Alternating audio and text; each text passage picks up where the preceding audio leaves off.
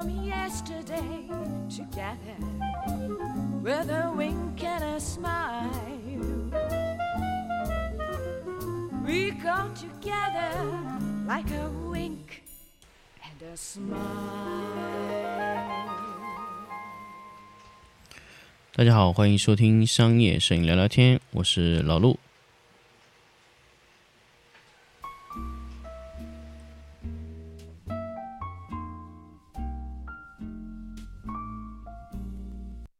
You look at me and then a song begins.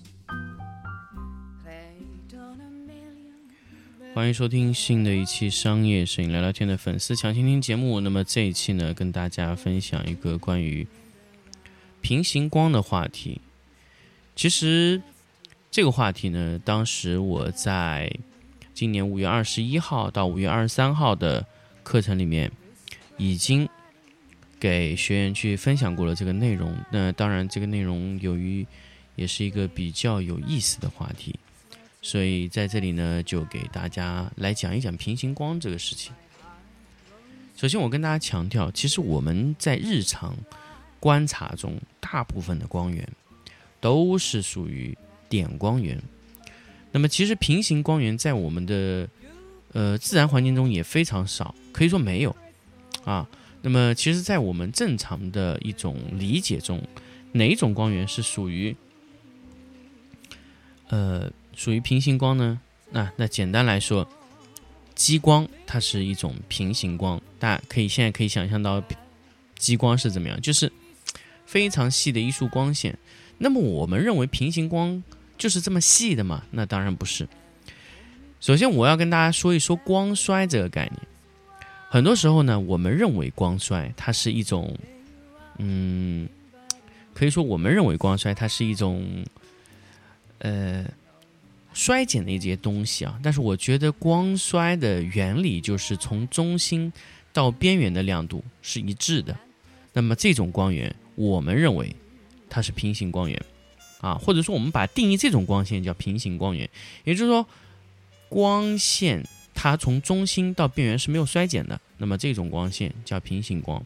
当然，理论上的平行光还要保持一点，就是它的光线的角度是不能发散的，也就是说，它的光线的两个开角必须是零度啊，平行线嘛。理论上的平行光应该是这样的，但实际上啊，呃，总归会有一些些小小的放大的偏差。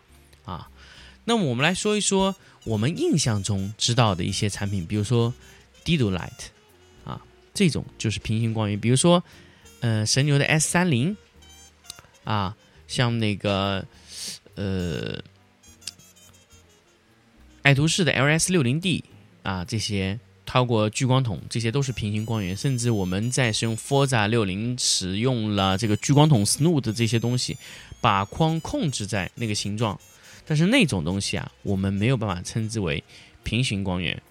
呃，真正的平行光源，它的角度是有要求的啊，是必须在五度以内。那么其其实这些光源输出的宽度其实是大于五度了，所以这些光源我们其实从真实的角度上面来说是没有办法称之为平行光源的。那么真正的平行光源当然需要是。几乎是平行输出的。那么现在看来，就是我们能称之为平行光源的光，可能只有低度 light。低度 light 的开角是两度，那么也就是说，它通过光的纠正的方式，把它的形状直接纠正到了两度，就是两个光线的开角的夹角只有两度。那么这个有什么好处呢？所以这个就是我希望给大家去分享的关于这一系列的一些内容啊。为什么我们要去追求这个两度的夹角？那么核心的价值在于哪里？这就是平行光的最重要的一点。那么我在跟大家说两度的概念之前，我又要引入一个新的概念。那个新的概念呢，就是我们称之为平方反比定理，也就是说。光深，我喜欢把它叫做光深，但是实际上它的核心价值就是平方反比定理。那么平方反比定理的含义是什么呢？也就是说，它的光的距离和它的光的面积啊，不对，它的光的亮度和它的距离成平方反比的关系。也就是说，你往后退一米，那么它缩小一倍；往后退两米，它就缩小了四倍；三米九倍。四米十六倍，然后五米就是二十五倍，也就是说你退到五米之后，你的光线被缩小了二十五倍。也就是说，比如说我有一千瓦的功率，在一米的位置，它可能能达到一千瓦，但是离开到五米的时候，那么由于它向后退了四米，那么我们假设说它退到六米的位置，那么它退后了五米的情况下，一千瓦瞬间就只剩下了四瓦。大家知道，不是两百瓦，不是退了五米是两百瓦，而是直接缩小了二十五倍，是只有四瓦。大家如果理解这个，就知道光源的传输距离越大，它的直线下降的能力是非常非常快的，它几乎是陡崖式的往下降，因为它是一个指数函数的下降。那么平方反比定理的最最痛苦的。点的就在于，就是你往后退一点点，它就会，哎，减少很多很多的功率。那么这个东西在点光源下，它就是这样的。其实我们在大部分的光源下就是这样的原理。那么绝对的平行光受不受这个影响呢？我可以跟大家说，它不受光深影响的。为什么呢？首先我们要理解啊，光深的平方反比定理，它是为什么会造成这个情况？首先，我们要考虑光往后退，它的光照面积在变大。那么光有两种形式被损耗掉了，就是说光有两种方式被损耗。第一种呢，就是你在蜂巢扣在以后，光通过损耗的方式穿过了这个透呃蜂巢以后，得到了一个被控制的光源。那么这种控制过的蜂巢后的光源，这种是通过损耗得来的。比如说十度的蜂巢，也就是说它把其余的呃，比如说，本来这个开角是六十五度，它把其余的五十五度的方向的角度的光线全部屏蔽掉，只剩下百分之十的呃十度的蜂巢内的东西，也就是说，它损耗了五分之四的亮度输出十度的蜂巢。那么这个是输出以后的亮度端。那么首先我们来说，就光线从它的出去的位置到达到达的位置，我们是称为两种照明单位的。我们在光源出去的位置，我们把它称之为亮度单位，也就是说光源有多少亮度。那么到达的位置呢？由于它的照射面积不同，所以它会得到不同的照度。那么照度和亮度之间的关系就是和距离的平方成反比。那么。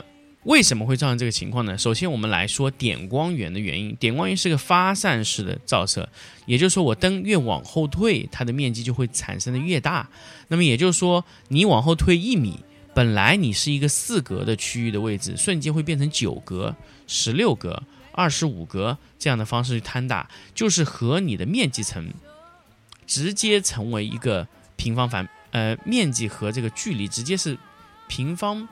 的形式去长大，因为是五乘五、六乘六、七乘七啊，这样的去去变大。那么这种变大的方式呢，其实功率下降非常大。那么你在同一个区域测试的东西，其实由于光照的方式，它会不停的被摊薄，非常的简单，因为你非常快就被摊薄了。你摊薄了以后啊，你摊薄了以后，你每个区域的照度是不同亮度的。那么也就是说，在这个位置。你的亮度由于被摊薄了，造成这个地方亮度越来越少，就像我们摊鸡蛋煎饼一样，我们把鸡蛋在同样的面积摊的越大啊，因为我们有时候灯往后移，就是把这个光照范围变大，其实就相当于把鸡蛋摊的越来越大，摊的越来越大，你会发现这个鸡蛋的含量在每个区域中它的含量在降低，而且是平方反比的降低，就是这样的原因造成了光照的平方反比定理啊。那么，为什么光照的平方反比定理在你越往后差别越小呢？因为越往后它的功率衰减已经没有差别了。就比如说零点一和零点二五和零点零三的差别，这个基本就已经没有多大差别了。在前端，由于你快速的下降，你会出现一个非常明显的一个过渡。那么到后面，你就会趋于平缓。大家可以去画曲线的时候，就可以看到它是一条指数向下的一条弧形曲线。所以这就造成了为什么有光的衰减快慢的原因。那么。如果是绝对的平行光，它是不受到这个东西的影响的，所以低度输出的光线就可以传递五米，衰减只有百分之二十五啊。那这个是因为它没有保持零度，它如果绝对的保持零度，我估计它的衰减只有百分之五，甚至百分之一这样的衰减，因为它只有在光路损耗。那么这种光路损耗几乎可以是忽略的，所以我们在很多情况下。就是电磁波啊，它在发射的时候，它这个波形会尽量、尽量、尽量弄成一个光束一样的束波，因为光就这个、这个、这个传输的电波，它也是这种要直线传输嘛。因为如果你的信号能转化成直线传输，那么它摊薄的这个能力就很小了，它直接是直线传输下来的。这就是为什么你的。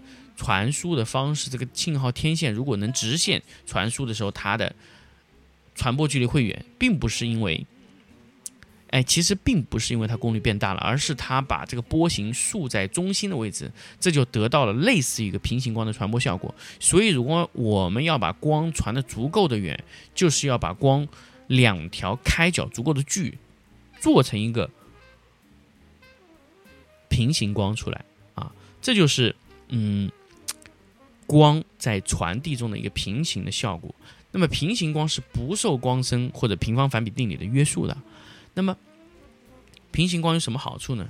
很简单，如果我们需要把一个灯移得特别特别远的时候，这个时候我们由于受平方反比定理的约束啊，我们在特别远的时候已经没有功率了。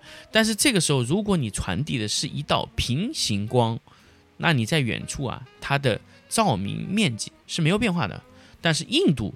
被直线提升了非常非常多的倍率，所以只有真正的平行光才能照出非常非常拟真的太阳光，因为它的光束可以非常小，而且可以几乎无穷远的传。当然，你没不可能完全无穷远啊，基本上你移到五米六米开外的话是没有问题。但是我想说，如果你是点光源，你敢移开五米六米开外吗？那是不太可能的啊。那么。你移到五米六米开外，已经几乎没有功率，由于受平方反比定律。但是平行光它是不受这个约束的啊，这个就是我想跟大家分享的关于平行光的一个东西。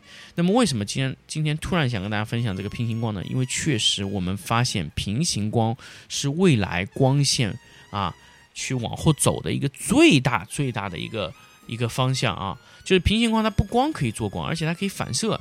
因为平行光的目标就是要把光源慢慢的扩散大，那么传统的一些点光源就是想办法把它做小啊。传统的一些点光源，比如说，呃，呃什么，呃这种 Forza 系列啊，像这种什么。呃，Dano Lux、Nan Lux 这种大大功率的 1.2K 的这种灯，大家可以看到，就是它其实 COB 的这些光源已经非常非常大了。这个时候，如果它能塑造出一柱平行光，哎，这个问题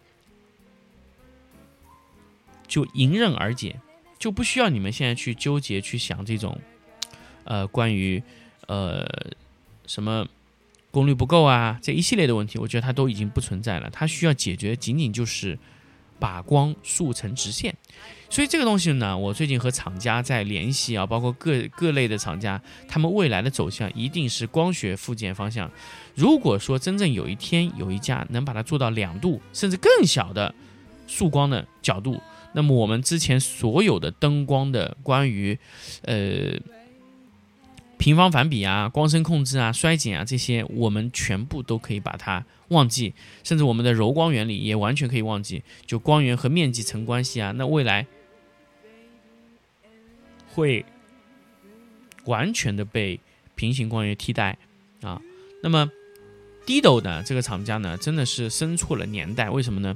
就是他在当年的时候，可能真的没有多少摄影师会去接受这样的平行光传输，甚至连光深啊、平方反比定理都没有捏清楚的情况下，当年生产那样的灯，几乎等于呃小众中的小众。那么现在这个时代呢，呃，摄影师理解了，就需要大量的这种光源。那么这个时候，你再购买，比如说 Dido Light，那就会是比较好的选择。但是 Dido Light 现在的产量也好，价格也好，都是非常非常贵的。实在是一个非常小众的市场，那么